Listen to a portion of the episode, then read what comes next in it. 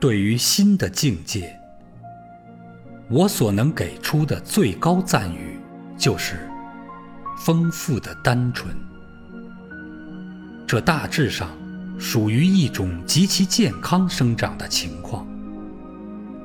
一方面，始终保持儿童般的天性，所以单纯；另一方面，天性中蕴含的各种能力得到了充分的发展，所以丰富。我所知道的一切精神上的伟人，他们的心灵世界无不具有这个特征。其核心始终是单纯的，却又能够包容丰富的情感、体验和思想。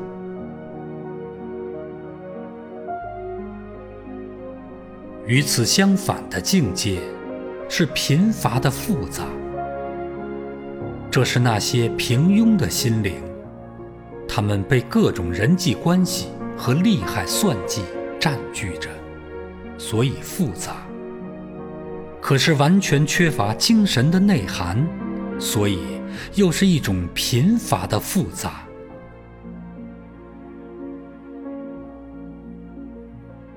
除了这两种情况之外，也许还有贫乏的单纯。不过，一种单纯，倘若没有精神的光彩，我就宁可说它是简单。而不是单纯，有没有丰富的复杂呢？我不知道。如果有，那很可能是一颗魔鬼的心吧。